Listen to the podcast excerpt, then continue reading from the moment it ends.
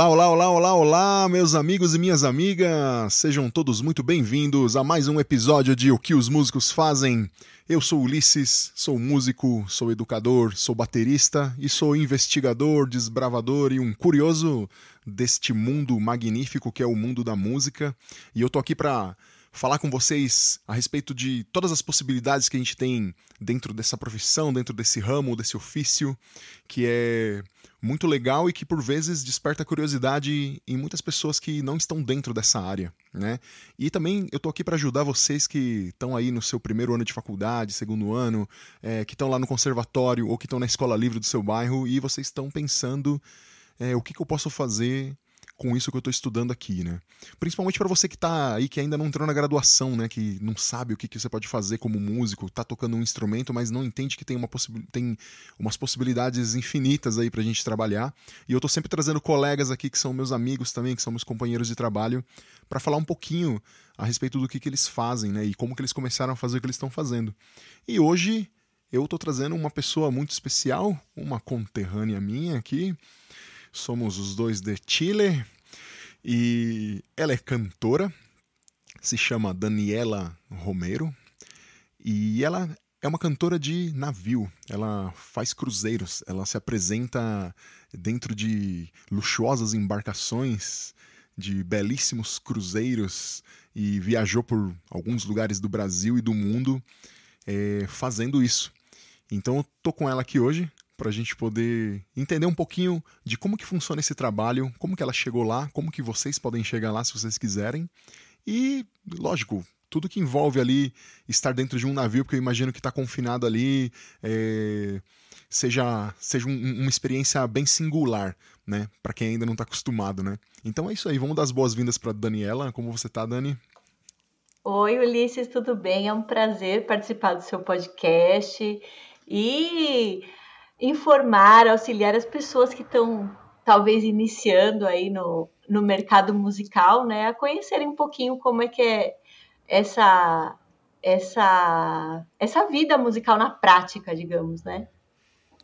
Sim, sim, é, é legal, né, Dani, as pessoas saberem as experiências dos outros, né? Acho que é uma coisa que que faz bastante falta assim no meio. Eu me lembro que quando eu estava começando a aprender música, que eu tava aprendendo bateria, não, não pensava ainda em ser um profissional.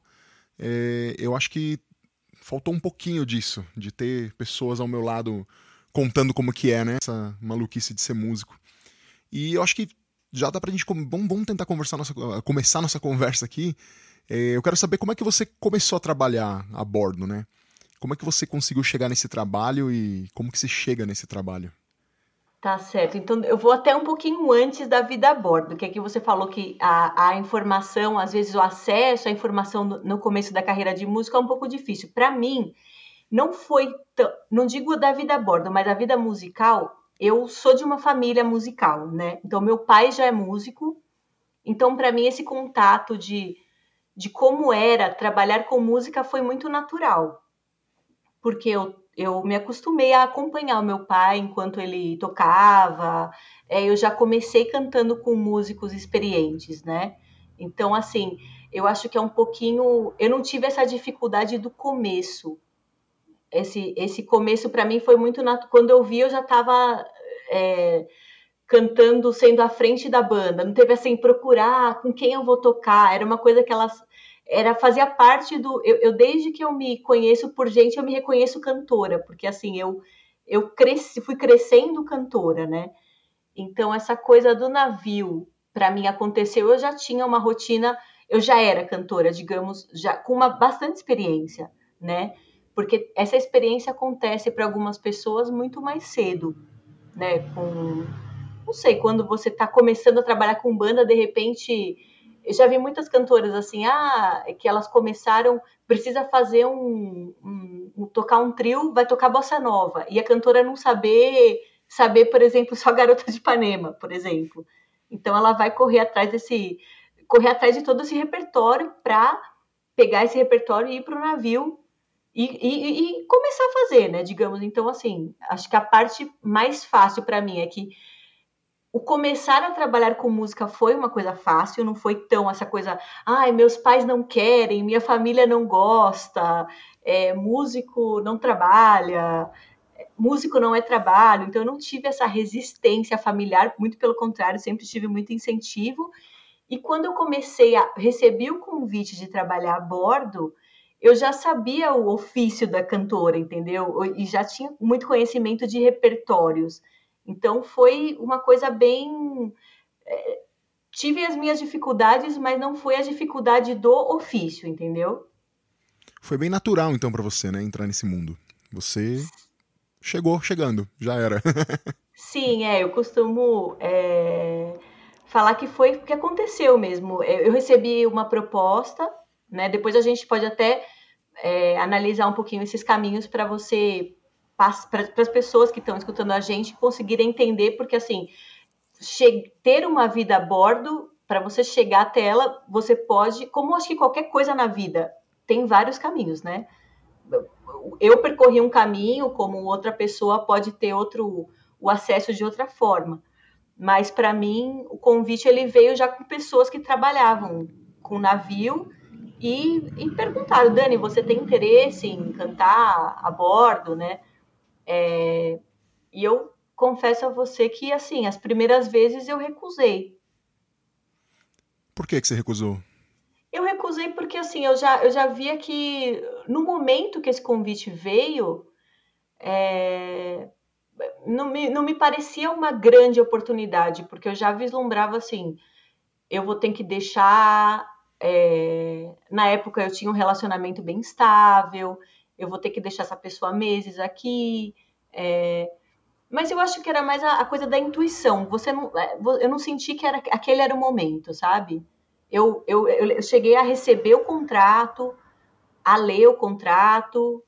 Os contratos eles vêm em inglês, o que é uma dificuldade grande, assim, né? Porque você ler um contrato no geral, é, no nosso idioma, já é uma coisa que às vezes a gente tem que prestar muita atenção. É cansativo né? e é confuso, né? Exatamente. E em outro idioma te gera mais instabilidade. Então, assim, era uma situação instável, com um contrato instável, com pessoas que eu não conhecia. Então, aquilo para mim não era a condição mais propícia, entendeu? E assim, quando você acabou aceitando a proposta finalmente, foi por algum feeling ou foi por algum momento que você estava passando, assim, profissional, que você falou agora é o momento? Como é que foi? Então, isso aconteceu foi muito por acaso, assim, é, eu estava conversando com uma amiga minha, inclusive que você conhece, que é cantora também, a Luciana Peoli, né? Grande Luciana. E ela estava justamente, né, que ela, ela tem aí, você também conhece ela faz tempo, é, e ela estava me explicando da, da. Na realidade, ela queria embarcar, né? E isso é uma coisa interessante também para passar para as pessoas. Quando a gente recebe essa proposta do embarque, eles não te precisam. Eles perguntam primeiro se você quer. Aí você responde sim, quero, né? Ou não, não quero, tudo bem. Mas sim, quero. Mas eles não te falam assim, olha, você dia tal você está embarcando. Então, assim, a, você respondesse sim, eu quero embarcar, até os contratantes falarem para você, olha, você embarca no dia tal, você vive um, um, clima de total instabilidade, porque assim você começa a remanejar a sua vida, não a gente que trabalha na noite, né? A gente tem uma agenda, somos autônomos. A gente vai um contratante te liga, o dono de uma banda te liga, o dono do cerimonial te liga, você vai fechando datas, você vai agendando, olha, dia tal eu vou fazer tal coisa, dia tal, então você vai criando, por ser instável, a gente tenta ter uma agenda para garantir o maior número de trabalhos, para garantir o nosso salário, que a gente é, que a gente nunca sabe quanto que vai ser no final, né? Sim, exatamente. A gente tem que ir criando vínculos, tem que ir fazendo nossas redes de contato e fechar o maior número de trabalhos possíveis, né? Exatamente. Então, ela estava justamente nesse impasse de não ter datas de embarque e não saber, será eu posso ou não fechar esse trabalho, né? E, e conversando comigo, porque nós somos amigas, assim, é, ela conversando comigo, eu comecei a perguntar, e como é que é isso daí? Como é que é esse trabalho? O que, que tem que fazer? Né? Porque na, na primeira proposta eu não fiquei perguntando, eu já senti que falei, isso aqui não é para mim, não é agora, né? Então eu não fiquei perguntando para as pessoas, ah, como é que é trabalhar a bordo? O que, que eu tenho que fazer? Como que é ficar confinado? Como que é ficar é, sete meses longe de casa? Como você se sentiu? Foi bom? Não foi? O que, que você aprendeu? Não, não, não fiz esse tipo de pergunta. E aí foi que eu comecei a perguntar para a Luciana, assim, né? Luciana, a cantora, que, que, que também é cantora. E aí eu comecei a, a, a ver que na, a, a me analisar que nas minhas perguntas, eu falei, acho, acho que eu tenho vontade de fazer isso, porque por que, que eu tô perguntando tanto, né? Sim. É aquela coisa, Sim. eu não sabia que eu queria, mas quando eu me dei conta, eu percebi que eu queria, né? Tava e muito aí... curiosa, né? Muito curiosa a respeito, por quê? Né? Exatamente, né? E, e, a gente, assim, a gente só tem curiosidade. É que a gente não fica se autoanalisando o tempo inteiro, né? Mas se um assunto pra gente gera tanta curiosidade, é porque de alguma forma a gente está se interessando por aquilo, né? E, e no outro dia, Ulisses, foi uma coisa muito estranha, assim, né? É, no outro dia, a, a Luciana, ela falou, Dani, te interessa? Eu falei, não, Lu, não que me interesse, mas eu queria saber mais sobre isso. E a Lu sempre, a, a, a Luciana é uma pessoa muito generosa, né? ela, e ela sempre. É, que isso é uma coisa muito interessante na música, né? Que a gente vai encontrar pessoas, por exemplo, como você. Você está perdendo o seu tempo, está criando um conteúdo que é um conteúdo que vai chegar a muitas pessoas. Isso é um tremendo ato de generosidade, de parar o que você está fazendo para ajudar outras pessoas, né? E a gente pode fazer isso no podcast, a gente pode fazer isso na vida, né? Às vezes é, por exemplo, você toca bateria, uma pessoa quer te perguntar sobre uma baqueta, sobre a pele do bumbo, sobre um prato é, X ser melhor do que o Y, e você esclarecer, perder o seu tempo e falar, olha, talvez esse seja melhor, né? E a Luciana é uma pessoa muito generosa. E então ela, ela me passou o telefone desse rapaz. Nesse meio tempo, ela desistiu de ir e eu mandei meu material para ele, mas óbvio, com a, a, Luciana, que já fez todo o meio de campo, porque assim, é diferente você chegar é, num lugar sem ter referência de ninguém.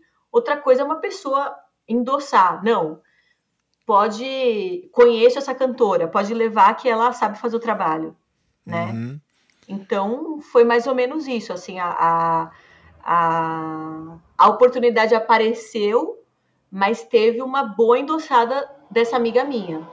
Mas assim, é, se a pessoa não tiver indicações muito boas, assim como você teve da, da, da Luciana, a pessoa também consegue entrar num trabalho, assim. Tem, tem consegue, consegue. Então, assim, né? eu tô falando da realidade do, de uma empresa, tá? Porque ah, assim, sim, eu sim, toda a minha vida a bordo foi em uma empresa. Existem muitas empresas de cruzeiro, mas como essa empresa também que eu trabalho, que não tem problema também falar aqui, que é MSC, é, que é uma empresa italiana, né? Uhum. É, ela, ela, quando você é contratado, você não é contratado diretamente pela empresa MSC, a empresa que vende o cruzeiro. Você tem uma agência, você é contratado por uma agência e essa agência vende o seu trabalho para a MSC. Digamos que o meu, o meu trabalho é terceirizado certo? Sim, vocês não são funcionários, então, da empresa de cruzeiro. Exatamente, é uma coisa muito importante. Né? Tá. A ser dita. Diferente, por exemplo, de um garçom, de uma é, housekeeping. Housekeeping é a pessoa que limpa a cabine, né? É, outras funções que tem no navio que são que, que as pessoas são diretamente funcionários da MSC. O músico ele é funcionário da agência. Eu não uhum. sei se todos os navios são assim. Mas, tá. assim, a maioria dos, das empresas que eu tive contato são agências que intermediam essa contratação do músico. Tá, olha, isso aí que você falou já me surpreendeu um pouco, porque eu não imaginava mesmo, hein? Não, não, é, então, muita não gente não sabe. é por isso que muita gente fala, ah, onde eu entro no site da MSC para me cadastrar? Não, você não entra no site da MSC ou da empresa de cruzeiro. Eu, é, eu não vou nem nomear algumas aqui, porque eu não tenho certeza se, se, se alguma empresa, por exemplo, con, contrata diretamente, porque assim, eu trabalho numa empresa grande de navios, mas assim, é importante ressaltar que existem navios, até navios de rio. Por exemplo, na Europa você tem navios menores que navegam em rios. Você tem navios que navegam no mar, que são a maioria desses que a gente conhece, e outra. E os navios que, que navegam no mar, eles têm diferentes portes. Né? Tem navio que cabe em 6 mil pessoas, eu não sei o máximo também, porque eu, eu nunca me atenho muito a essa, essa informação numérica, assim, não sou tão numérica de, porque as, as, pessoas sempre têm, ai, mas quantas pessoas cabem, assim, eu costumo falar, olha, gente, eu não sei quanto cabe, mas é uma cidade, é um prédio gigante aquilo lá. É um prédio em cima do mar. Sim, dá para ver mesmo que é gigantesco.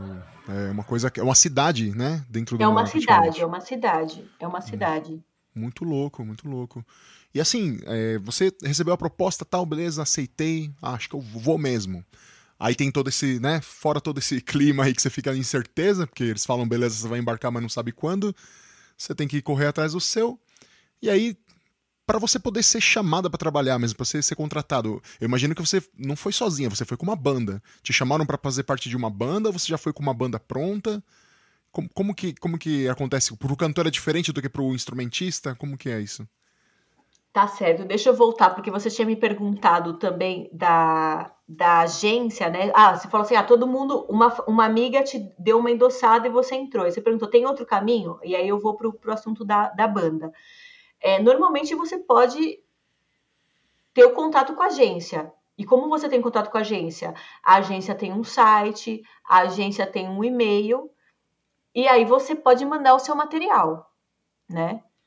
muitas pessoas mandam, óbvio, eu acho que o primeiro contato é sempre o mais difícil, né? Hoje é, eu trabalhei já com várias formações na MSC, né? Formação de banda, formação de duo com violão, formação de duo com piano, com diferentes estilos, entendeu? Estilos assim, eu digo estilos de formação e estilos musicais, né?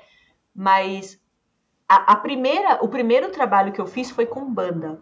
E essa banda eu não conhecia antes, tá? Então foi um trabalho que os músicos, digamos que a gente tinha um repertório base, cada um ensaiava por si só, e lá a gente fez o, o, o ensaio final. No né? navio? Ensaio final, não final, né? Final, a gente começou a ensaiar, a gente começa a ensaiar trabalhando. No navio vocês ensaiaram? Tipo, três, no quatro navio. e vamos aí.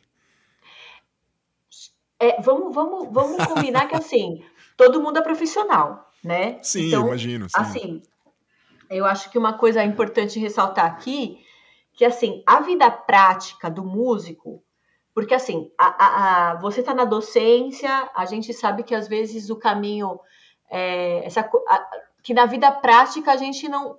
Tra, às vezes, trabalhando com músico, a gente não ensaia tanto. Sim. Tem muita, muita coisa do 1, 2, vamos. Sim, né? eu já fiz diversos trabalhos assim. Para mim não é, não é surpreendente mesmo. Não é o ideal, Mas, né? Porque é. assim, é lindo a gente ensaiar, a gente lapidar um trabalho, passa, repassa, tem dúvida onde, vamos voltar naquilo lá.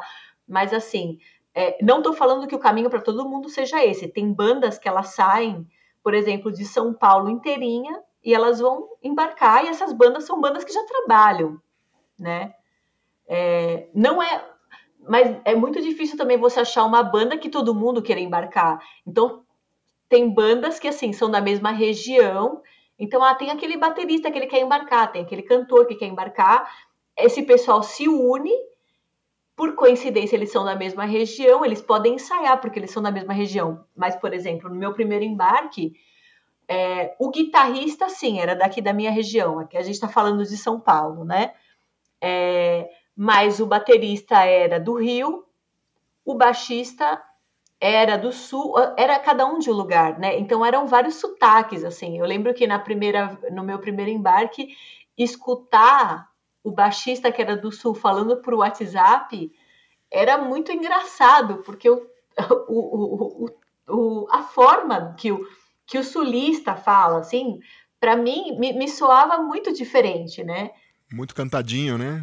Muito cantado. Então, assim, eu lembro que eu ficava é, escutando os áudios de WhatsApp dele, assim, mas por, por achar curiosa a forma que ele falava. Mas tudo isso para dizer que eram pessoas, músicos de diferentes lugares, né? E que nós é, tínhamos um repertório. Toda banda tem um band leader, tem um cara que comanda. Isso é importante. É... Então, por exemplo, se você quer trabalhar a bordo, você pode ser o cara que manda, como você pode ser um músico contratado desse cara, né? No meu caso, o band leader era o guitarrista, né? Então, digamos que qualquer tipo de, de reclamação que se tem a bordo da banda, primeiro vão falar com ele e ele vai passar para gente. É como se no navio, o navio é uma cidade onde a gente tem muitos chefes. Né? ah, tá. Então isso é uma coisa Muitas... muito importante para quem quer embarcar, que você vai ter que aprender essa coisa na marra, que é uma coisa difícil para o músico, que é músico autônomo, essa coisa da hierarquia, essa coisa de que muito chefe no lugar, muita gente manda em você. Uhum. Né? E você não manda em ninguém, né? Você só você obedece. não manda em ninguém, você obedece. Então, assim, isso é uma coisa. É... Eu não quero ser pessimista, tá? Mas, assim, isso é uma coisa. Passar a realidade. Porque, assim, se você é uma pessoa muito boca dura, às vezes você vai aprender a engolir um sapinho lá. Sim. Não, mas com eu certeza. digo porque eu aprendi. não, mas com certeza, com certeza. Eu, eu, eu, entendo que deve ter uma hierarquia muito forte dentro do barco.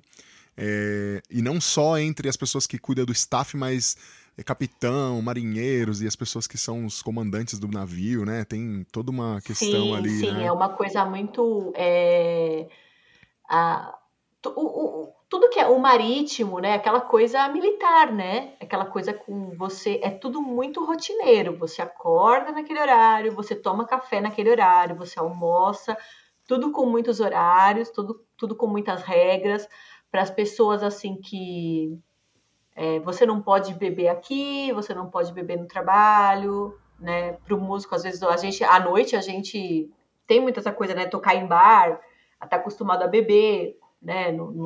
A gente bebe quanto que a gente quer, né? E já no barco não, não é assim. Então, assim, muita, muitas pessoas têm, têm dificuldade com se adaptar a essa coisa de fazer o que a outra pessoa tá mandando, né? E tem, já, já, que você falou assim que né, os músicos têm que fazer isso, aquilo, outro, pá, na frente. Porque eu sei que tem regras, né? Diferente dos hóspedes, você tem que se comportar de tal maneira. quando você vai se apresentar, né? Como você disse, não pode beber nem nada. Tem, tem tipo aquele momento Dirty Dancing do, dos, dos músicos no navio. Já assistiu esse filme Dirty Dancing? que o pessoal, o pessoal é bailarino, e aí eles ficam com o pessoalzinho do hotel lá, e é tudo tchan mas aí quando é a hora da folga deles, eles vão pra uma casa mó distante e o bicho pega, assim, tipo, todo mundo dança igual louco, bebida, festa, assim, tem, tem os momentos tem, Dirty Dancing. Tem sim, tem um momento extravasa do navio, assim, eu, olha, é que eu sou, no geral, eu sou muito sossegada, assim, porque é eu, eu, eu, eu gostava muito de poupar, gosto, né, assim, de poupar energia para poder conhecer lugares, né? Então, essa coisa, tem horas que você tem que fazer aquela opção. Hoje eu vou extravasar, mas se eu extravasar hoje, amanhã eu não vou conseguir acordar às 8, 9 da manhã para poder ir para Roma, por exemplo. Então, assim, são escolhas, né, muito sérias, assim, você vai focada tem tem gente que às vezes eu prefere, sei lá, eu prefiro hoje curtir a noite, ir lá pro bar. A, a tripulação tem um bar, né? Que chama Cru Bar, né? Aí, esse é o lugar, Cru, é onde acontece é, a magia. essa magia, então. O Cru Bar é o local onde, onde tem festas, é, tem. Você pode beber, o pessoal flerta, você conhece as pessoas, você conversa. Confraterniza, né? com se conhece melhor, assim, cria amizade. Tá todo mundo muito cansado, né, nessa hora, porque todo mundo já trabalhou. Sim, imagino. Oh, e assim, é... tem algum pré-requisito para você entrar? Tipo, pensando já ainda de novo na. Continuando nessa parte de como cheguei no navio, né? Tem. Tem pré-requisitos para você estar tá nesse trabalho? Por exemplo, falar outro idioma. Eu sei que você fala espanhol também, mas É, falar inglês é importante. Eu sei que tem sim. um curso de segurança que você tem que fazer antes de embarcar, né? Pré-requisito, sim. Quais, quais são? Quais são esses pré-requisitos aí? Tá. O, o, curso de segurança é um curso que chama STCW. STCW. É uma sigla. Agora em inglês eu não vou saber é, o que ela significa, tá? Mas é um curso que todo tripulante precisa ter, né? Que é um curso onde você vai, normalmente você vai frequentar uma. São escolas específicas que dão esse curso. Em São Paulo tem. Não são todos os estados que tem. Por exemplo, é, essa semana eu tenho um amigo que vem aqui para minha casa, que ele vem de Minas, porque ele tem que fazer esse tirar esse certificado aqui em São Paulo. Então, é, e lá você vai aprender primeiros socorros, vai aprender coisas sobre navios. É... Basicamente é isso, e no final você vai, vai aprender coisas na prática. Você vai ter que pular numa piscina de não sei quantos metros para simular, se num, num, num, caso de emergência no navio você precisa fazer isso, que você já fez isso, né? Tem que saber nadar, então. É obrigatório então, saber nadar. Nadar não é um pré-requisito. Não é um pré-requisito nadar. Você não, é, porque... não é um pré-requisito para estar no mar, saber nadar. Olha, isso é, isso é um Ulisses, eu nem sei se eu posso falar isso aqui. Mas eu não sei nadar. Não, eu também não sei nadar. Então, a primeira coisa que então, eu ia então. pensar que eu vou entrar num navio, eu falar desesperadamente, eu preciso aprender a nadar antes, porque eu ia ficar morrendo então, de medo. É, seria o ideal, seria o ideal, mas assim, se eu te falar que é um pré-requisito nadar, eu vou estar tá mentindo, porque eu não sei nadar. Mas eu posso dizer que você tem que ter coragem, assim. Nesse esse momento do curso, que é quase o final, que eles fazem você pular, né? Numa, numa piscina, tem tem cursos que, que tem um espaço que é uma espécie de clube que tem essa piscina específica, e tem cursos que você dá esse pulo em alto mar. Né? Que, que a turma vai para Santos, que Santos é o litoral aqui de São Paulo, né? E, e você faz isso lá. Mas eu vejo que quando eu fiz o curso, muita gente trava na hora de pular. Entendeu? Então o, o pré-requisito talvez não seja você nadar, mas você ter coragem de pular de pular, usando salva-vidas, né? Obviamente, né? Exatamente, porque eu lembro assim claramente que a primeira vez que eu fiz isso, eu falei pro, pro rapaz que estava. Porque esse curso ele tem é, é, pessoas né, de apoio, digamos, quando você faz uma. tem um trampolim bem alto e as pessoas vão fazendo fila. Então, quando você sobe no trampolim, não dá para voltar, porque já tem um monte de gente atrás de você na escadinha do trampolim, entendeu? Então, assim, no que você chegou no topo, ou você pula, ou você trava o curso inteiro. Ou tudo né? ou nada. Exatamente. Então, assim, eu lembro que nesse momento muita gente demorava muito para decidir a pular, né? E, e eu lembro que eu eu cheguei lá, eu lembro que, no que eu, antes de subir no trampolim, eu falei pro, pro salva-vida que tava lá embaixo, olha, não sei nadar, vê se eu, se eu, se eu, se eu, se eu pular, se certifica de que eu vou subir. Não, mas é sério mesmo. E eu, mas quando, no que eu cheguei no topo do trampolim, eu pulei, porque assim, eu tava é, decidida, assim, essa coisa, quando, quando o navio, a proposta pintou, assim, ninguém me parava, entendeu? Eu falei, não, agora eu vou, né? Que bom. Que e, eu acho que é uma coisa muito importante para quando uma pessoa que quer embarcar, assim, queira de corpo, alma, coração. Porque assim, você vai passar por dificuldades pesadas lá que isso vai fazer toda a diferença no você continuar e ter força para ficar, entendeu? Chegaremos nisso, eu quero ouvir muito isso. E se você não pular, Dani, se você não pular, você não é, você não passa no teste? Não, se você não pular, você não, não tem tanto esquema de teste lá, sabe? É, um, é porque esse certificado é, é, praticamente é uma, é um, você obtém com a frequência do curso, né? Então, assim, eu, eu, pelo menos na turma que eu participei, todo mundo pulou. Eu acredito sim que tenham casos que a pessoa não pula, mas aí nesse não pular ela já está decidindo, ah, acho que eu não quero fazer mais isso da minha vida. Né? E esse curso aí você tem que. Ele é pago pela empresa? Ou você tem que pagar ele?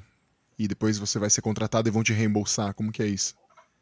Então, essa é a parte triste da história, Ulisses. Ah, esse não. curso esse curso é totalmente financiado por nós. Minha nossa. Seja, seja você um contratado de agência, seja você contratado pela empresa diretamente de cruzeiros. É, eu até te antecipo, porque eu estou atualizada com os valores. Esse curso hoje está saindo R$ 1.200 à vista. À vista, R$ 1.200. À vista, R$ 1.200. Hoje é dia 19 de maio de 2021. R$ 1.200, gente. Isso, R$ 1.200. E não é só isso, porque além desse curso, óbvio que ao final desse curso você ganhará um certificado STCW que tem validade por cinco anos. Isso é importante também, tá? Então, assim, suponhamos que hoje eu decido ser um tripulante de navio. Trip, né? E quando eu falo a palavra tripulante, entendam, um trabalhador de navio, porque às vezes a pessoa não entende essa palavra tripulante. O que é um tripulante? Tripulante é um trabalhador de navio, né? Eu decido ser tripulante, faço esse curso hoje. Esse certificado STCW ele tem a validade de cinco anos tá? Então, você só vai gastar esses R$ 1.200 de novo daqui a cinco anos. E ele se paga em quanto tempo? Depois que você vai, fiz o curso, entrei no navio, vou ganhar meu salário do navio, dá para pagar ele em quanto tempo de trabalho? Então, ele se paga, assim, essa é a parte boa do navio, né? Porque a gente só fala coisa ruim. No navio a gente ganha bem. No geral, assim, a gente ganha muito mais no navio do que a gente ganha em terra. Então, aplausos, assim. Aplausos para isso. Aplausos, to, é, totais, assim é, a parte boa é que, assim, eu acredito que no primeiro mês, óbvio que eu tô falando da realidade do músico, mas eu, eu a realidade até do, do garçom, das outras profissões, que no primeiro mês o gasto que você teve você tira, entendeu? Tá, então facilmente recuperável, né? É, e... mas não é só isso, tá? Tem outro pré-requisito. É, além desse certificado aí, o STCW, eu tô falando várias vezes o nome porque às vezes a pessoa não, STCQ, né? Porque pelo menos você consegue procurar, os seus ouvintes conseguem procurar na internet. Vou deixar o link para eles ali. O que é STCW, eles já vão é, uma pesquisada. Exatamente, depois a gente faz um material aí. É, você precisa de exames médicos. E esses exames médicos, é, olha, eu acredito que tenha pessoas que consigam consiga fazer, tenham pessoas que conseguem fazer na rede pública, tal, mas não é muito comum. Você tem empresas que que você vai lá e resolve tudo numa empresa só, né? Digamos assim, são é, centros médicos especializados em fazer exames para tripulantes de navio, né?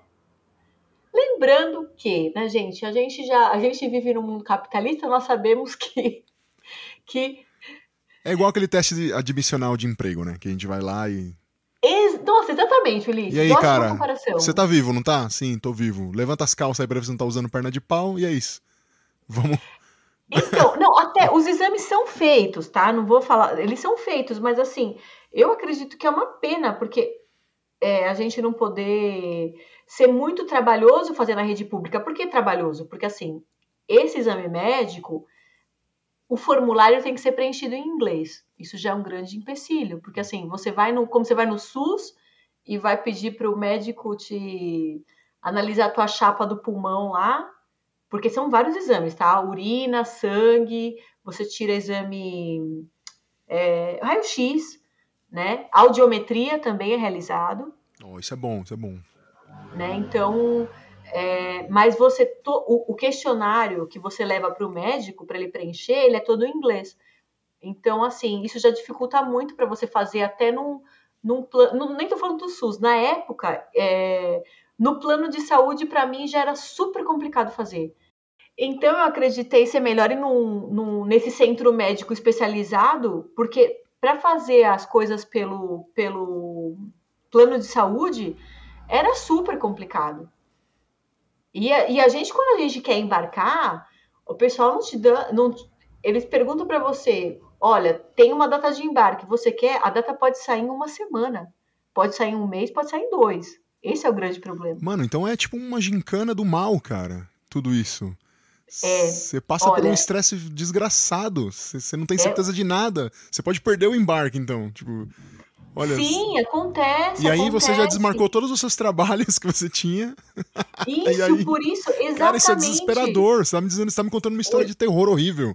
Ulisses, é por isso que eu, que eu acho que é muito importante falar isso para as pessoas, porque assim, suponhamos que você, você ouvinte, recebeu uma proposta, você mandou um material para sua agência. A sua agência, uma agência X, entrou em contato com você e falou: Nossa, gostamos do seu trabalho, você tem interesse em embarcar? Você fica feliz, sim, eu tenho muito interesse em embarcar, óbvio, por isso eu mandei meu material para vocês.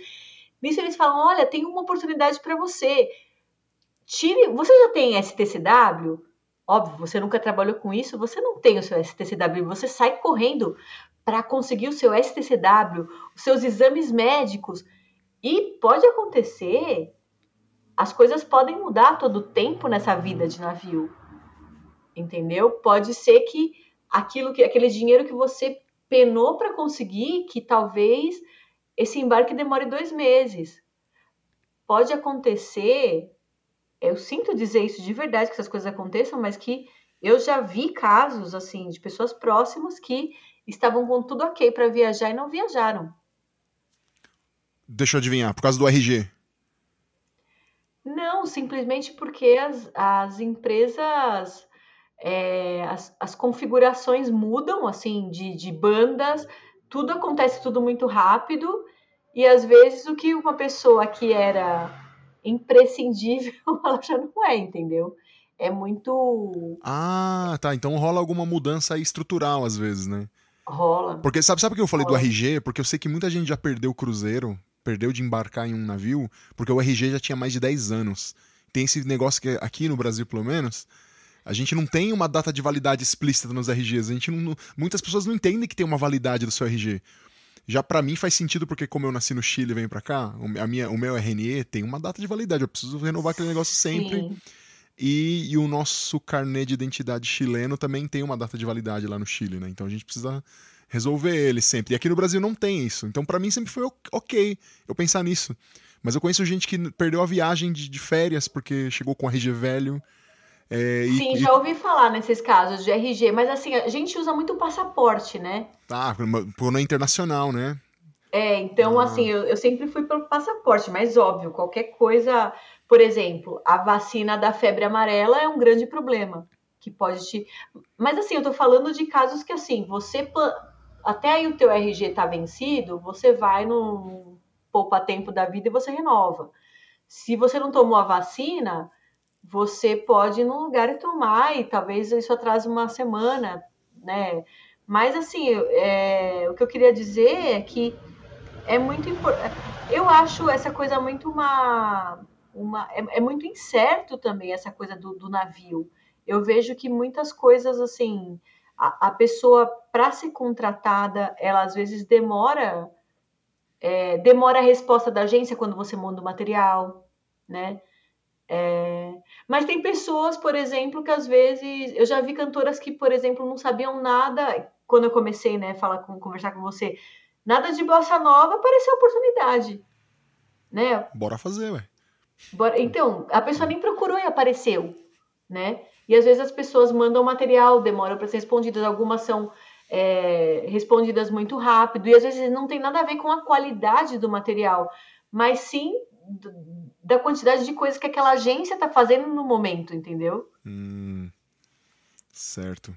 Nossa, cara, ó, é, já tem vários fatores aí que. Você já tá contando muitas variáveis já. Tipo, quais as chances de dar certo tudo isso? São grandes? Ou, ou, ou, a gente tem, tem que ponderar sempre que pode dar alguma coisa errada mesmo? As chances. É... Eu acredito que a gente a gente.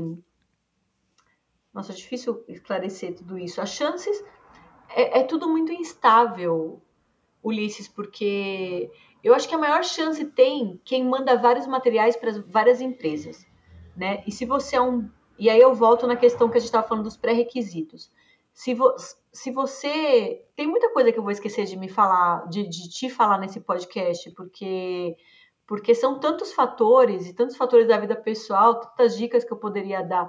Mas eu acredito o seguinte: se você manda material para várias empresas e quanto mais capacitado você for, suponhamos, você é um profissional que você fala inglês, você fala italiano, você fala espanhol, você vai ter acesso a empresas cada vez mais sérias, né?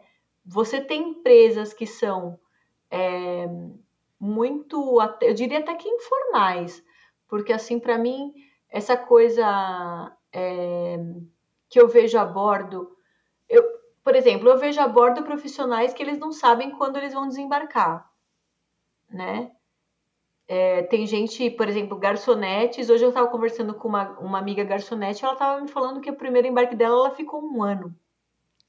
Ô, louco, mas a coisa vai se desenrolando assim e você não sabe e... quando vai parar? É isso? Então, a gente, nós músicos, normalmente nós vamos com data de ida e volta, né?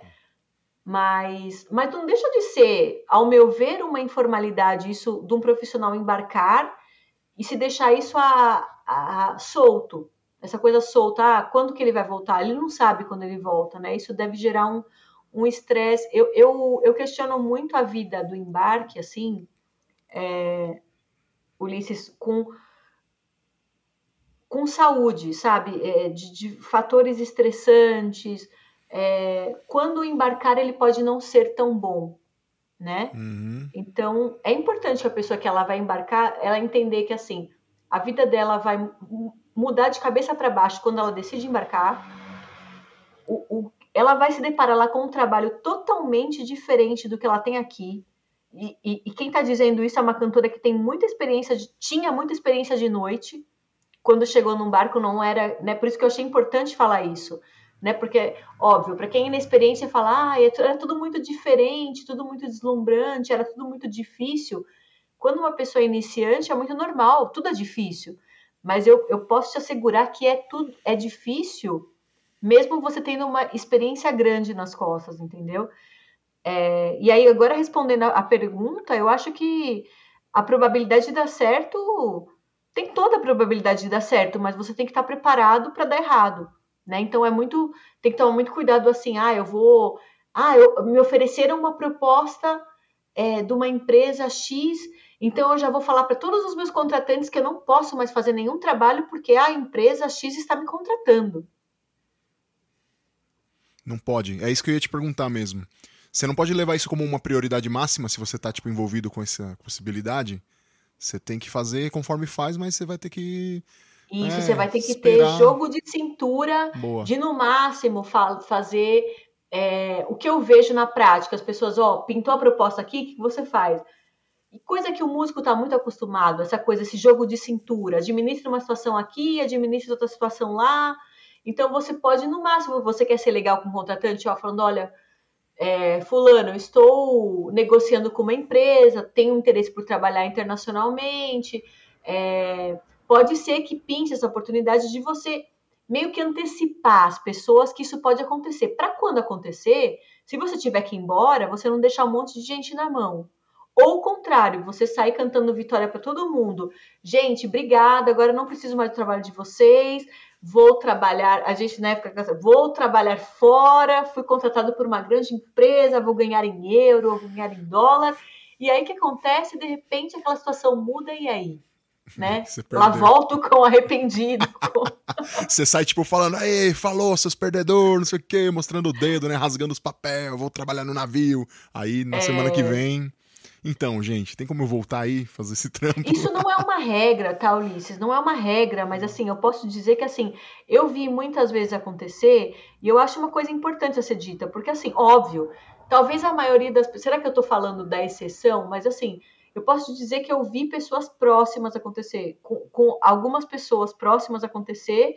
Então, assim, eu acho que pode acontecer com qualquer um. E eu, eu levo isso para mim, assim, eu quando é, me contratam para um, para um cruzeiro, é, eu não mando embora os meus trabalhos, não. O, o, máximo que eu faço, eu começo a me antecipar, falo, peraí, quem faria tão bem quanto eu determinado trabalho? A gente, a figura do sub, né? Que a gente, não sei que o ouvinte já ouviu essa palavra, sub, na pra, o Ulisses já deve ter feito muito, né? Quando a gente tem um evento marcado e por algum, algum motivo nós não podemos fazer, isso não prejudica o evento, a gente manda outro profissional para fazer. Eu costumo falar, eu quando eu mando um sub, que é, o sub vem da palavra assim, de substituir, substituto, né? quando eu mando um sub, eu tento mandar uma pessoa igual ou melhor que eu. Sim, né? sim, claro. Para ela poder fazer bem esse trabalho. Então, assim, eu acho que a, a melhor coisa que um profissional que, que, que recebeu uma proposta de um cruzeiro pode fazer enquanto tá, está em terra, ele já ir acionando os subs e deixar o pessoal de prontidão e explicar a situação. Ó, oh, tem um trabalho aqui, pode ser que eu tenha que ir embora de repente. Será que dia tal, como é que você tá? Você pode deixar meio reservado na sua agenda, né? Eu acho que, que é o, a, o que a gente pode fazer, entendeu? E assim, Dani, você falou bastante. Você falou bastante sobre contrato em inglês, formulário em inglês. O inglês é, se torna desejável para você ser contratado ou não? Depende muito. Ulisses, o inglês é bem essencial no navio. Eu posso dizer que assim, você pode ir melhorando ao longo da temporada. A gente vai aprendendo muita coisa na prática, né? Assim, musicalmente vai aprendendo muita coisa, idiomas, muita coisa, emocionalmente a gente vai aprendendo também, por que não? É, mas eu, eu, posso dizer o seguinte: a pessoa que quer embarcar, o, o, ideal seria que ela já fosse estudando outras línguas. Né? O, hum. o inglês, acho que em primeiro lugar, o espanhol ajuda, o espanhol. Ah, e você falou no começo da minha apresentação, você sabe que eu, eu sou brasileira, né? Como assim você é brasileira? Você é, as pessoas acham que eu sou chilena, mas eu sou brasileira. Como assim?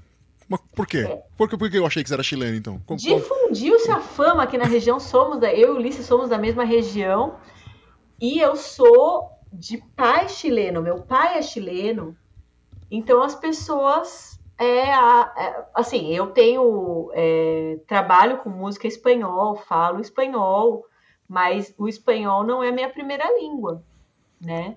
Ah, então, mas... eu, eu sou brasileira, nascida, criada, estudei aqui a vida toda. Fui para o Chile, já era. Não era bebê, não. Ah, mas, mas aí. Assim, mas aí. parentes. Mas eu sou chilena de coração. Assim, oh, mas é né? é claro, seu pai é chileno. Mas até, até então eu vim do Chile criancinha e morei aqui a vida inteira. É... Eu sou, é, só nasci então... lá. Não, mas isso, mas assim, essa coisa assim eu tenho muito orgulho de falar, sou de família chilena, mas assim, não me tirem a brasilidade, entendeu? Ah, sim. Porque sim. assim, eu sou brasileira.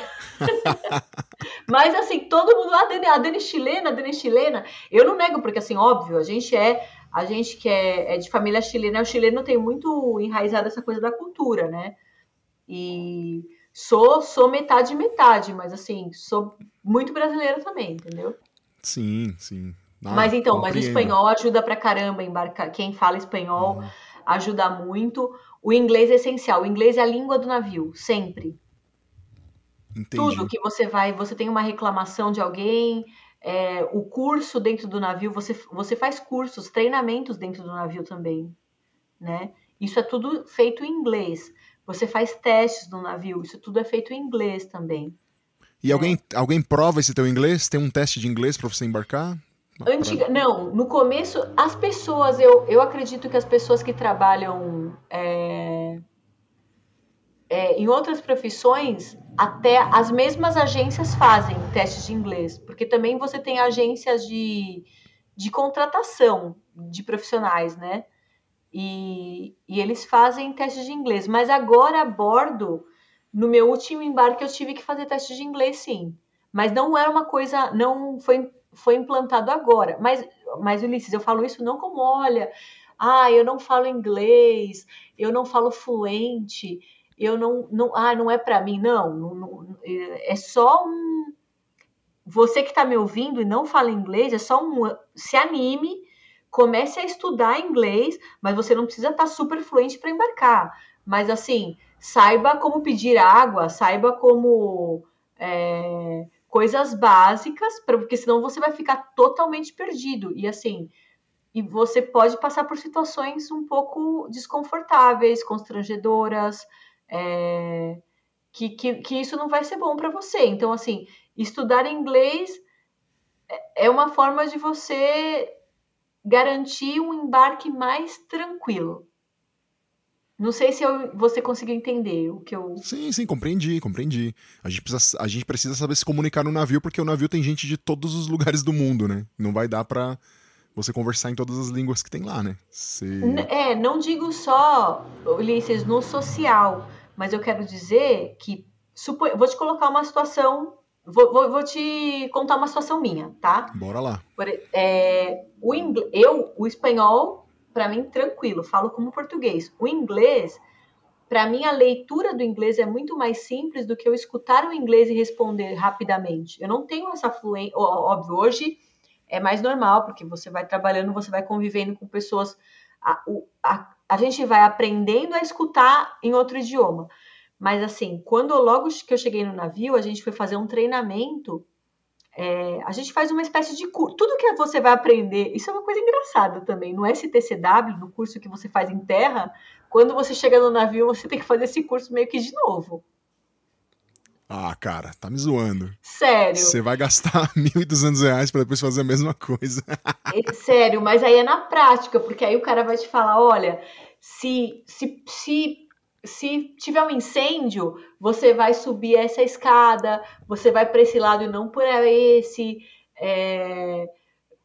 O lixo aqui funciona assim, é... segurança, coisas assim, porque assim, uma coisa é quando você presta atenção na aula e, a, e você não está na situação. Outra coisa é quando você está lá e a, a, experiência já é outra. Aí tem um fator é, que esse curso é dado em inglês, né? Então, como toda aula, por exemplo, quando você está ensinando qualquer coisa para o seu aluno, já é um artifício do professor perguntar para o aluno para segurar a atenção dele, né? Então, suponhamos, o cara falou assim: olha, gente, a gente está aqui no, no deck 4. Deck é o andar, né? A gente chama o, o, navio, ele é dividido em decks. Cada andar, deck 1, andar 1, deck 2, andar 2, deck, né? Então, suponhamos que você está lá no deck 4 assistindo uma aula desse marinheiro professor do navio. São todos oficiais que desempenham papéis, mas existem um oficial que tem o papel de um professor, né? É, e ele começa a falar, pra, é, explicar para você, olha, é, alunos, né? E entenda isso, tudo está sendo falado em inglês, né? Então, se você tiver um incêndio aqui no deck 4, você vai subir a escada, né? E ir para o deck 5. E, e suponhamos que ele queira te perguntar, e aí, gente, vocês entenderam? Todo mundo sempre faz aquela cara de paisagens, todo mundo sempre entende, né? Você pode não entender nada, mas sempre todo mundo faz aquela cara que entende. E ele e ele pode perguntar para você o que ele acabou de explicar. E se você não entender o que ele falou, você vai responder o quê? Né? Ele, pode, então, ele, pode, isso... ele, pode, ele, pode, inclusive, falar assim: ah, gente, então, se acontecer tal coisa e tal coisa, vocês vão fazer isso, isso, isso. E é a coisa errada, né? Aí todo mundo fala, aham, no final. Não, é, que acontece muito. E, e, e, não, e pior, eu lembro de uma situação que o professor explicou uma, uma coisa, e aí tem outro fator difícil, que são pessoas falando inglês que não são nativos de inglês. Por exemplo, eu estou numa empresa italiana, onde as pessoas falam inglês com sotaque italiano. Entendeu? Então, isso já é, é muito pior. Né? Então, aí o pesadelo vai começando aí. E aí, eu lembro, aconteceu comigo, do, do cara me perguntar, o oficial me perguntar determinada coisa, eu fiquei olhando para a cara dele falando: Meu, o que, que esse cara tá falando? O que, que ele tá falando? Até que uma hora ele começou a meio que falar em inglês. Gente, é, é como vocês vêm para o navio se vocês não entendem o que a gente fala, me dando um terrível esporro em público. Ulisses, eu me segurei e aquilo vai. Essa situação, assim, eu na vida acadêmica, eu sempre fui uma boa aluna, então eu não tô acostumada numa, numa situação assim, né? de, de você ser desmoralizada em público e você se sentir a pessoa assim mais incompetente daquele lugar. E eu, eu, lembro que eu comecei a segurar, a segurar aquela lágrima querendo escorrer e eu segurando, tipo, Dani, aguenta firme, você consegue. Ah, chega uma hora que a lágrima foi assim, pá, e ela caiu, entendeu? Mas então, aí eu tô te explicando, isso Nessa situação, deixei minha família, deixei meus pais, fui no navio, todo mundo fala inglês, o inglês é de italianos, é de indianos, aí eu preciso fazer um curso, e esse curso eu não estou entendendo, e o cara vai me perguntar, ele está perguntando, eu não estou entendendo. Meu, isso pode ser evitado se você entender bem o inglês. Você tem que, tem que saber, tem que saber um Eu pouquinho. te passei mesmo. mais ou menos É. o drama, mais ou menos para a pessoa sentir. Então, assim, não é assim, ah, não, que nem você falou, ah, não, é verdade, pessoas de várias, várias culturas. Então, é bom que você saiba se comunicar. Não, pra, não é para fazer amigo que é bom, é bom para você não passar uma terrível vergonha, passar por situações humilhantes, do cara chegar para você e perguntar e você, hã? O que, que ele tá falando, né? Não, e também pra sobreviver, né? Imagina numa emergência, você não entende o que estão falando com você e você não consegue falar pras pessoas o que tá acontecendo. Não é? É. Também tem isso, Sim, né? mas o bom é que no navio eles falam muito isso pra gente também. Tem muita língua de sinais, assim, né? A parte boa é que, assim, é, é, o treinamento muito assim, vá pra direita, vá pra esquerda, isso a gente consegue fazer com linguagem das mãos, né? Então isso ajuda muito. É, ele- isso eles, eles sempre tocam muito nessa tecla, porque, assim, da mesma forma que nem todo mundo que tá no navio fala bem inglês, entendeu? Então eles falam, se- eles sempre tocam muito no treinamento nessas teclas. Olha, mesmo que você não conseguir falar, saiba o seu número. No navio a gente é o número, a gente não tem mais nome. A gente tem uma coisa que chama main number. Eu lá no navio eu vou ter um número. Então, qualquer coisa de emergência que eu tenha que ligar, eu tenho que me identificar. É, eu falo, meu número, é como se eu falasse, oi, eu sou Ulisses, não, eu sou o 0305. 0305 tem um problema tal, eu preciso de tal, né? E, e qualquer e, e aprender sempre a quando você está orientando um passageiro esses sinais, sinais de, mão, de mão, né? Essa coisa vá para o lado direito, vá pelo lado esquerdo, isso se usa muito essa, essa linguagem é, de mãos, entendeu? Caramba, que doideira. É, importante, né? Importante. Todo embarque, Ulisses, a gente, a gente faz treinamento. Toda vez que entra passageiro novo, é que é muito. Eu não, eu, a ideia não é deixar o podcast chato, entendeu? Mas é muita coisa mesmo. É um, é um universo diferente. Mas toda vez que entram passageiros novos, quando a gente embarca num cruzeiro, esse cruzeiro é, ele tem cinco dias, sete dias. Então, assim, de sete em sete dias, por exemplo, passageiros novos entram nesse navio. Muda todo o pessoal. É, quando esses passageiros novos entram, a gente faz sempre um treinamento com eles. Porque qual é a ideia aí? Explicar para o passageiro, e a gente, nesse momento, não tem mais Daniela cantora, não tem mais fulano guitarrista, não. A gente faz parte, a gente é marinheiro. Então a gente está lá para auxiliar. A gente coloca um salva-vida, a gente coloca um coletinho, a gente coloca um boné e a gente tem uma função lá.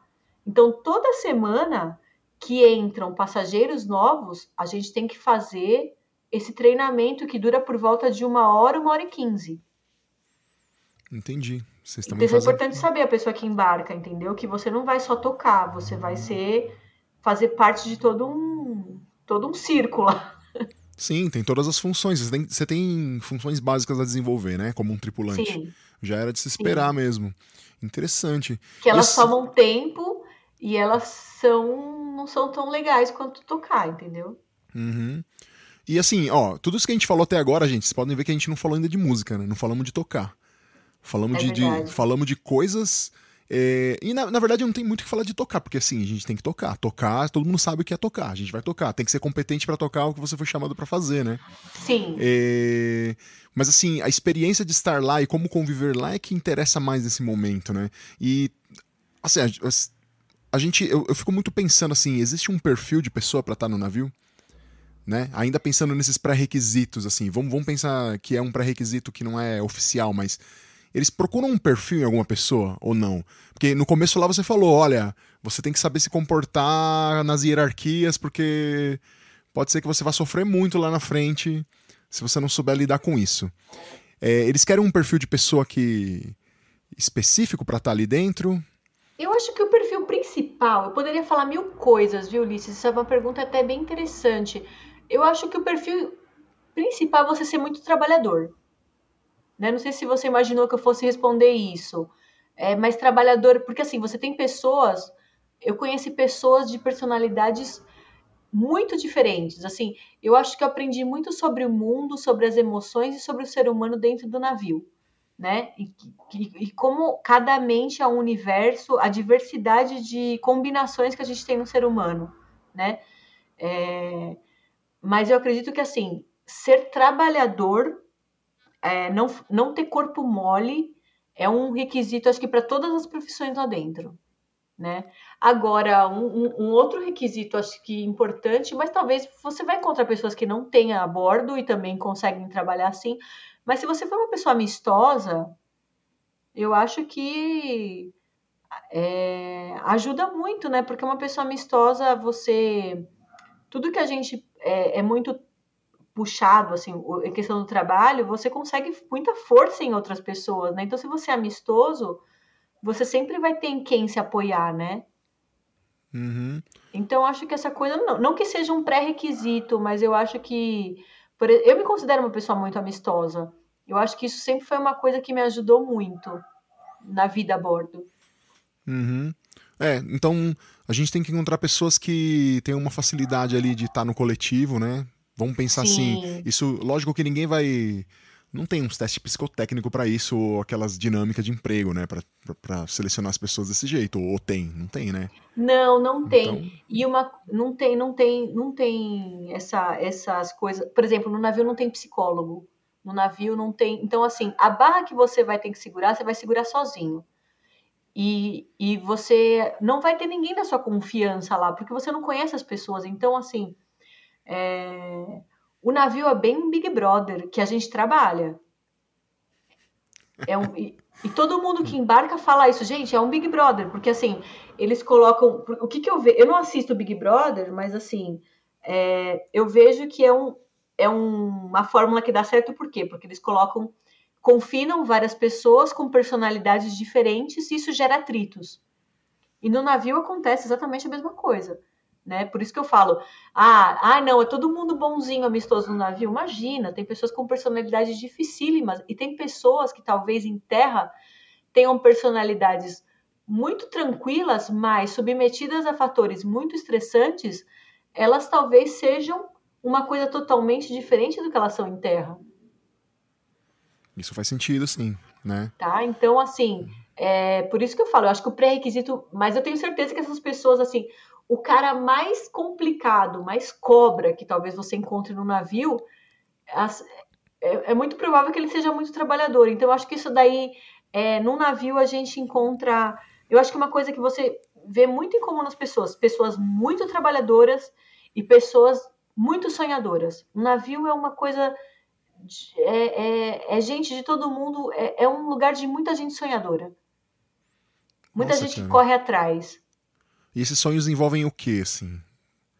Envolvem é, família, envolvem uh, ir para conseguir uma condição melhor, para voltar e proporcionar alguma coisa para a família, né? É, seja uma casa, seja um carro, seja é, um estudo, uma faculdade que às vezes você não conseguiu fazer, mas o embarque vai te vai te proporcionar esse estudo que você não tinha o dinheiro, né?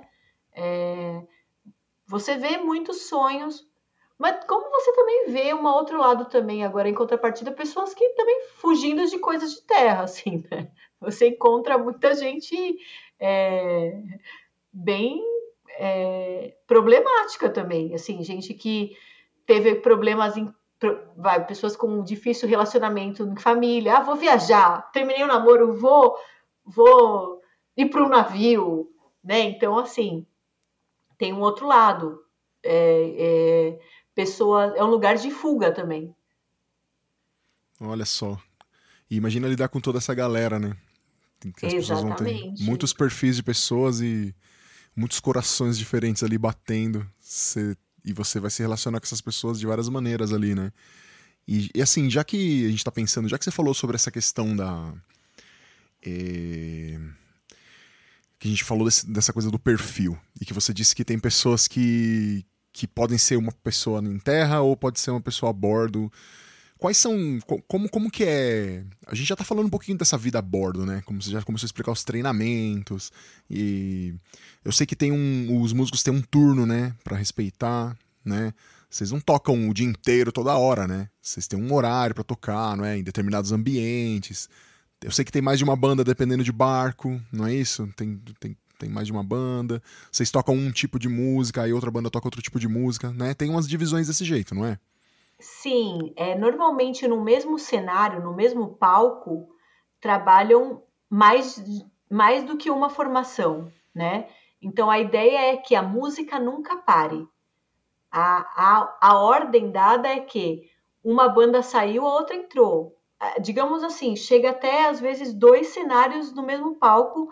É, a ideia é que um pare e o outro já comece, né? Não tem essa, essa pausa de ai, gente, vamos dar 10 minutinhos e daqui a, a banda ah, dois tá vai entrar. A festa nunca acaba, né? Nunca a para. A festa não acaba. Que doideira. Então, quanto à quantidade de entradas, é, isso varia muito de empresa para empresa, tá? Mas tem, tem programações que às vezes são de dia. É, eu, assim, nenhum embarque eu tive que. Raras vezes, que às vezes, assim, ah, vai ter alguma coisa especial num determinado lugar, precisa de uma cantora às três horas da tarde, entendeu?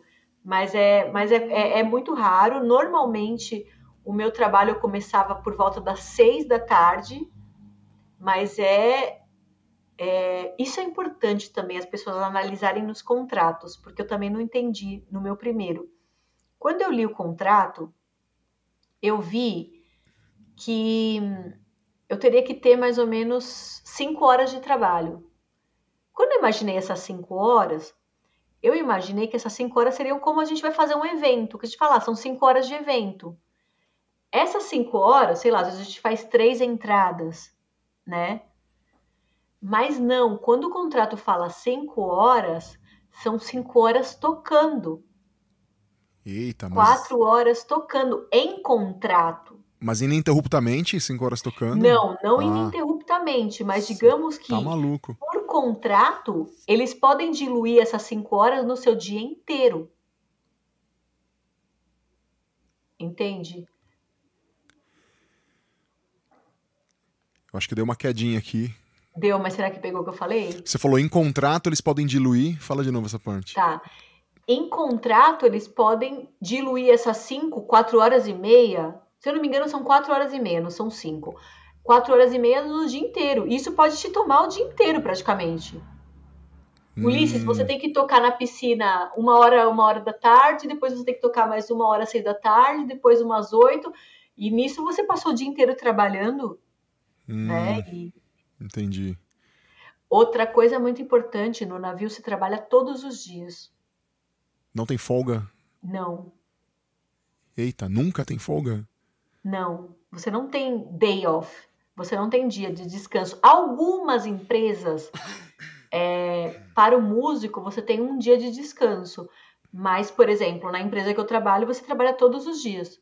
E aquelas fotos bonitas que você tem, tipo, na Espanha? Então, não, essas fotos. Em que hora é... aconteceu isso?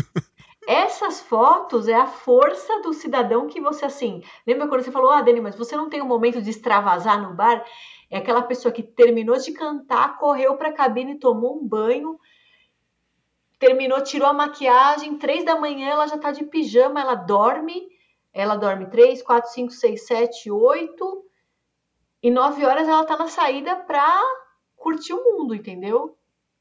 Tá, entendi. Então, se não tá naquele horário que você tem que se apresentar, se tem uma, sei lá, um espaço de três horas entre uma apresentação e a outra, e o, e o navio tiver ancorado, você. Isso, Vou olha. ver a Grécia, o que der. Isso, como eu disse para você, assim, eu não tinha muito uma programação durante o dia. Então, assim, se você contar que todo dia meu trabalho começava às seis da tarde, é...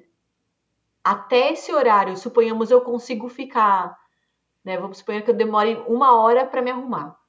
Eu posso estar tá na rua, se o navio estiver num porto, porque também tem essa, às vezes você, o navio vai embora dos lugares às três da tarde, né? Às vezes o navio vai embora às oito da noite, mas às seis você tem que estar tá cantando. Então você não pode ficar na rua às oito da noite. Entendeu? Compreendo. É, então, assim, o, o, tudo tem que ser controlado. Quanto antes você acordar, mais tempo você tem para ficar na rua. Só que mais cansado você estará para o seu show. Então você tem que saber, tem que ter sabedoria para você poder se cuidar para fazer o trabalho, né? Porque é fácil ser mandado embora do navio, você tem, ou você tem que fazer uma cagada megalomaníaca, assim, para você ser mandado embora, ou, ou, assim, se você der um vacilinho, você tá fora. Como Então, é que é? isso é uma pergunta também complexa, porque assim, se é fácil, eu acredito, eu acho que é fácil, eu não acho difícil não, porque é, eu vi muitas pessoas indo embora. Por exemplo, vou te dar uma situação que você e vai de do que a pessoa arrisca fazer. Por exemplo, eu não bebo, Pra mim é muito fácil não ficar bêbada no navio, porque eu não bebo. Então, pra mim, assim. E ainda não bebendo, eu tive situações que, por exemplo, me acusaram de estar bêbada. Entendeu? Mas isso é, eu teria que te contar toda uma história, mas, por exemplo, uma coisa assim, por eu estar animando uma festa, tá muito animada, e alguém olhou e falou assim: não, essa cantora ela tá bêbada, por exemplo, né? Pô, você tá fazendo bem o seu trabalho, então você tá bêbado. Você tem que estar É, triste. Como e assim? chegar em situações de eu falar assim, não, isso é inerente à minha. De eu ter que colocar a pessoa no lugar e falar, eu sou uma artista, eu tô passando uma mensagem para as pessoas, eu tô cantando estilos de música que eu preciso de animação, e isso não é devido a minha a, a beber, né?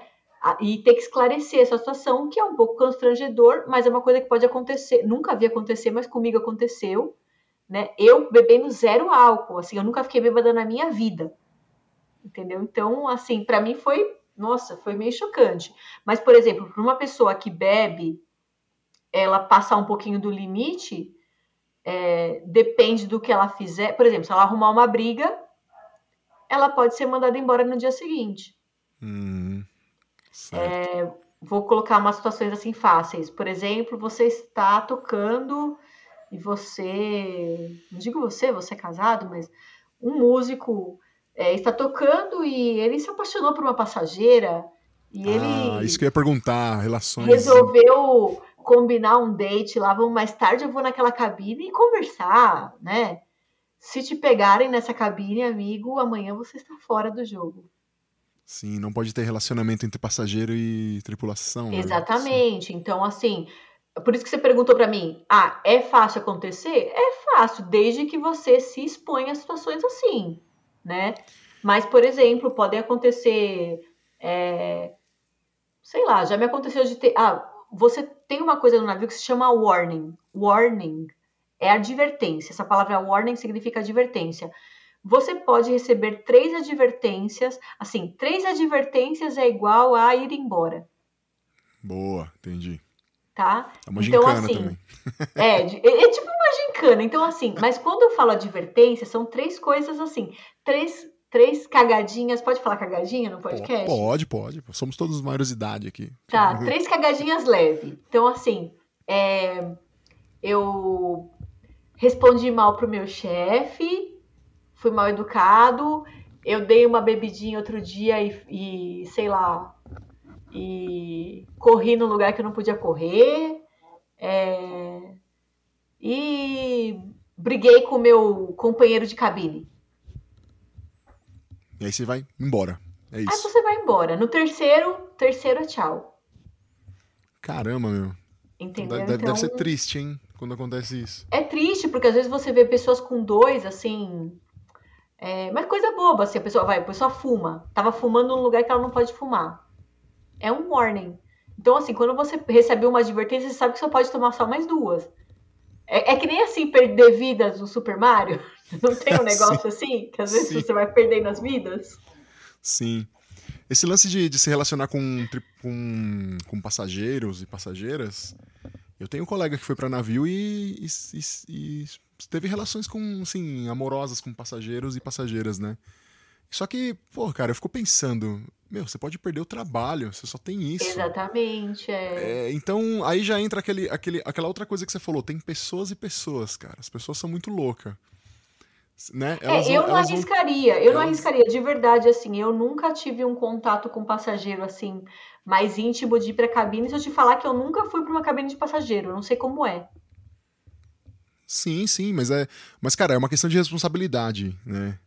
Tem, tem gente que é doidona. Eu, eu, eu fico pensando, cara, eu não ia arriscar perder o meu trabalho ganhando em dólar, em euro. É, é- é Mas muito- acontece muito, Ulisses, porque assim, por mais que tenham câmeras e tem profissionais que estão pra fiscalizar a gente, porque assim, o navio, tem uma parte que chama profissionais que chamam securities, que são seguranças, que é uma galera toda de Israel, né?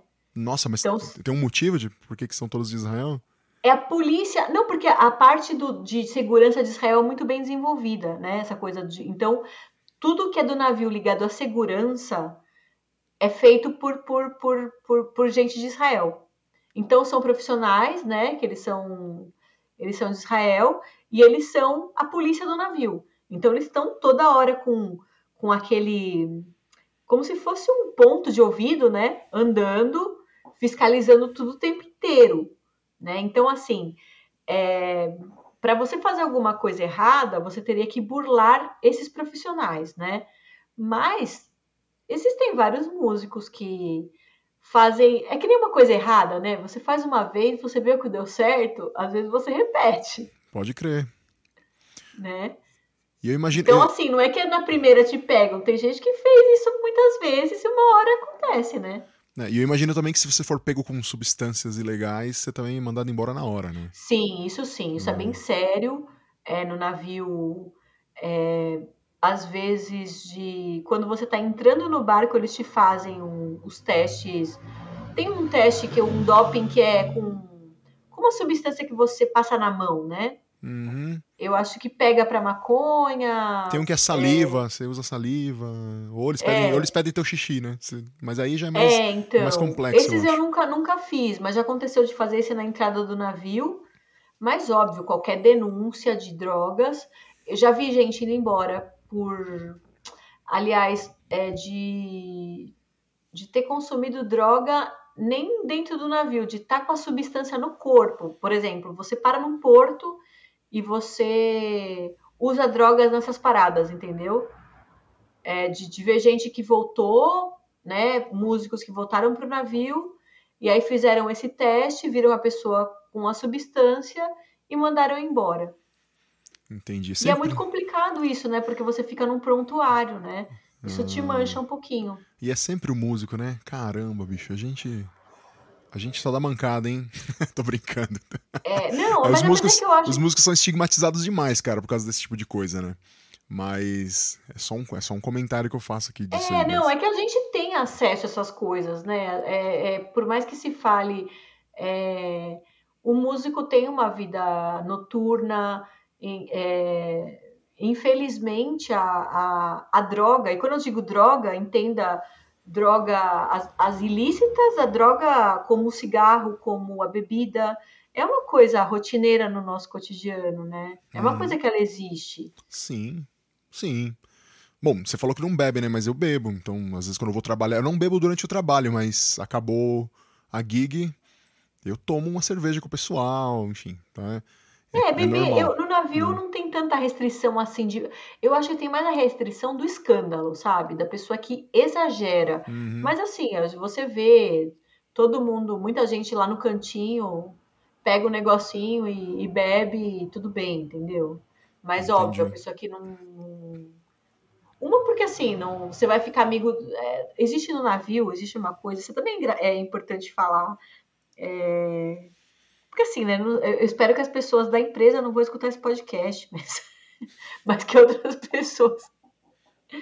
Mas a gente paga pelo que a gente consome no navio, né? A gente tem direito a comida lá nos horários determinados, mas suponhamos que eu tô cantando num bar, eu não. Tudo que eu consumir nesse bar eu vou pagar, a menos que eu tenha um amigo no bar.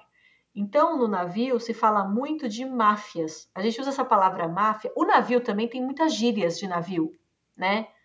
Por exemplo, ah, eu tive um problema, ah, rolou uma banana. É, um, um, cara fez corpo mole é mamagaio. Ah, isso aí é mamagaio. tem que aprender um glossário, tem que ter um glossário tem. Tem, tem todo um, tem todo um, um palavreado diferente. Então, é, existe uma, um, uma gíria que se usa de máfia. Então, assim, ah, tem máfia para isso? Então, assim, você pode fazer uma máfia no bar, e aí você é amigo do, do indiano lá que serve os drinks, então você fica amigo do cara e, e você consegue descolar uma bebida de graça. Entendi. Né? Como eu posso, por exemplo, ficar amiga de uma pessoa que limpa a cabine e conseguir uma toalha de passageiro. Uma máfia de toalha. Porque a toalha é melhor, a toalha do passageiro é melhor que a da tripulação? Sim. Ô, louco, mas aí é. É. Eu não sei, é melhor, isso é muito subjetivo, mas eu posso te assegurar que a suavidade de uma toalha de passageiro é diferente da suavidade da toalha de um trabalhador. Os cobertores, são, os cobertores também são diferentes, entendeu? Olha então só. tem máfias no navio. Mas pera Máfia lá. de comida. Mas pera lá, então se a polícia, se a polícia do navio te pegar com uma toalha ou um cobertor que é de passageiro, você tá frito também. Exatamente, warning, advertência. Cara, então pra que eu faria isso? Por exemplo, isso é uma coisa que eu faço, eu corro esse risco. Você corre esse risco, mas por quê? Eu Vale a, corro- vale a pena? Porque a toalha é uma coisa assim, quando você está no confinado num lugar, Ulisses, você começa a pensar. Isso é uma coisa muito legal, você aprende muito da vida. Você aprende a beleza de uma toalha macia, a beleza de um chá quente, de você ir de pijama e fazer seu próprio. Que nem quando eu tô. Agora que eu tô em terra, você não sabe a alegria que eu sinto de acordar, sair da minha cama, de pijama na cozinha, botar minha água para esquentar fazer o meu chá com aquela roupa que eu saí da cama. Isso é uma coisa que, por exemplo, no navio, se eu saio sair para comer, eu tenho, que me eu tenho que botar uma roupa, eu tenho que pentear meu cabelo, eu tenho que estar nos trinques para tomar meu café. Então você começa a perceber, você começa a, a ver a vida com outros olhos e, e você fala: não, essa toalha macia vale a pena correr esse risco desse warning, entendeu? Porque ela me traz a, a dignidade. entendi, meu, entendi. E, meu, ó, você falou que tem até máfia pra comida, né? É, tem, já, já sei que tem a máfia das toalhas, tem a máfia do drink, né? Então, é, eu já queria tentar entrar aqui em como que é essa vida a bordo, né, pro músico. Como que é essa vida a bordo e, e quais são as principais dificuldades de adaptação, então. Já que você... Né, então, nessas dificuldades de adaptação, é, tem alimentação, acomodações, como vocês lavam as roupas, como que é a limpeza da cabine, porque eu, já ouvi me dizerem que a cabine às vezes fede, cara, tem um cheiro que, é, que você talvez não se acostume com o tempo. Como que é essa vida a bordo? Como é que é pra vocês isso daí? Tipo, por exemplo, é, como que você faz com a alimentação? Você já falou, né? Bom, você tem um momento pra ir lá pra comer, eles te dão essa alimentação. É, mas e aí, como é que são as acomodações? Como é que você lava as tuas roupas? É você que lava ou tem alguém que lava? É você que limpa a tua cabine a maior parte do tempo, mas você falou que tem uma camareira, uma pessoa que limpa, mas você também tem que ter uma preocupação com a limpeza, você divide essa cabine com alguém. Como, como que é essa? O que, o que, que de adaptação, o que é mais difícil para quem chega ali? Olha que loucura, olha quantas coisas você me perguntou. É, uma parte de Eu coisa, vou- vamos por partes, né? Vamos por partes, tá? Roupa. Roupa temos uma lavanderia com máquina de lavar e de secar. É, cabines. Nós somos responsáveis por nossas roupas e pelas limpezas das nossas cabines. Óbvio, como tudo na vida, existem pessoas que trabalham no navio, mas elas oferecem esse trabalho, digamos que é um trabalho extra, não é uma coisa formal. Mas eu posso contratar uma pessoa, suponhamos, eu quero ganhar um dinheirinho extra. Eu posso, eu poderia lavar a roupa de um amigo, por exemplo, e cobrar para ele. Entendeu? Hum, não é uma coisa, não é uma coisa formalizada. Mas, por exemplo, normalmente as pessoas que limpam cabines de passageiros, elas oferecem esse trabalho para você. Se você quiser pagar, elas limpam a sua cabine. olha só. Então não vem uma camareira, não tem uma pessoa que limpa. Não, não, não tem. Você é responsável pela sua cabine. Existem muitas pessoas que pagam para outras pessoas limparem. Eu já fiz contrato. Eu pago, eu não pago, normalmente eu que limpo. Mas é, mas tem pessoas que optam por isso, porque assim é, acho que é conveniente. Tem gente que hum, acha isso muito mais prático, entendeu? Eu, assim, pra mim, lavar roupa. Mas é, é de cada um. Assim, eu, eu, a minha roupa, como eu tenho a roupa de show, né? Você tem aquele vestido que você sabe que é um vestido. A, a, a máquina do navio, a roupa que resiste à máquina do navio resiste a qualquer coisa na vida, né? Porque são máquinas industriais. Aquelas que giram assim, tipo a telinha que fica Isso. rodando assim. É isso, elas giram e depois vem a secadora que ela pode fazer a sua camiseta virar uma camisetinha de criança, porque elas vêm com todo o calor. Encolhe mesmo. Olha. Então isso é uma dificuldade, pode acontecer de você ter que comprar roupas a bordo, mas assim, eu não sei. É, eu nunca tive problema de perder roupa, mas eu também as roupas, levei boas roupas, assim. Eu, eu tenho meus vestidos de guerra, assim, que eles eles resistiram, entendeu? Muito bom. E tem permuta nisso? Tem alguma permuta, às vezes, por exemplo, então, ah, oh, quer saber, você é, você é o bartender, né? Me arranja umas bebidas aí durante o, né, durante todo o expediente e eu limpo tua cabine. Lavo tua roupa. Tem, demais. Essa, a máfia, a máfia da troca, a permuta, é que eles chamam de máfia, mas não deixa de ser uma permuta. É que às vezes tem pessoas que não têm o que trocar, né? Por exemplo, eu, eu sou cantora, eu falo assim, ah, me dá, me dá, me dá dois drinks que eu toco uma música para você, né? Por exemplo, no meu caso, Sim. né? Isso não é tão, tão usual, mas mas a permuta ela acontece o tempo inteiro, com todas as coisas que você puder imaginar, com com papel higiênico, com. E assim, isso não é mal visto. Isso não é mal visto no navio. As pessoas, é normal. O capitão sabe disso e tá rolando. A polícia do navio sabe que isso acontece, beleza. Não, rola uma vista grossa, por exemplo.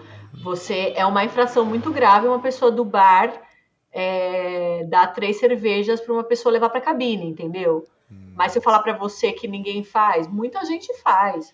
Normal. Por exemplo, é, a parte boa é que, assim, para músicos no geral, existem inspeções na cabine, né? Nossa, cara, inspeções. Tipo, chegou agora, chegou o rapa do nada, sem avisar. Uma dificuldade grande que até você mencionou que você imaginou que fosse realmente é a comida, né? Você se habituar à comida, que existir máfia de comida existe. Mas pensa. Opa, opa, opa, opa, meus amigos e amigas, eu vou ter que parar por aqui. A nossa entrevista ficou muito, muito legal, mas ela ficou muito, muito comprida. A gente teve uma conversa de umas três horas a respeito disso que a gente está trocando ideia aqui, sobre estar no mar, sobre é, trabalhar dentro de um cruzeiro, né? E aí eu decidi dividir essa entrevista em duas partes certo? Para ficar mais fácil para vocês. Então, se você ouviu até aqui e gostou muito, espera que vai sair a próxima parte em breve, tá bom? E se você escutou até agora, se você ficou até aqui com a gente, muito obrigado mesmo muito obrigado mesmo por ter ouvido a gente. Eu fico muito feliz que você tenha ficado até aqui. Não se esqueçam que vocês são as pessoas mais importantes desse podcast. Sempre vou dizer isso. Vocês são as pessoas, as pessoas mais importantes aqui, por isso que ele existe. E muito obrigado, tá? Não se esqueçam sempre de divulgar os seus amigos e amigas que são produtores, que são artistas, é, que são donos de pequenos negócios. Sempre ajude essa galera, gente. Compra deles, é, oferece para outras pessoas, compartilha a página deles, curte as fotos deles nas redes sociais, tá? Isso ajuda demais. Manda uma DM falando, cara, gostei demais disso. Vocês não sabem como isso ajuda a gente, como isso dá um gás quando a gente está ali fazendo nosso, a nossa produção e as pessoas né, mandam mensagem dizendo que estão gostando. Isso é muito bom, tá? Não se esqueçam disso, ajudem, ajudem as pessoas, colaborem com seus amigos e amigas e os artistas próximos também que vivem ali no seu bairro, na sua cidade, tá? É isso aí. Não esqueçam de beber sempre muita água para que fiquem bem hidratadinhos, tá? Obrigado de novo e tchau! Este programa foi gravado no estúdio Labituca. Produção, edição e direção Pedro Zaluba e Mauro Malatesta. Pauta Ulisses Cárdenas. Façam música, não façam guerra!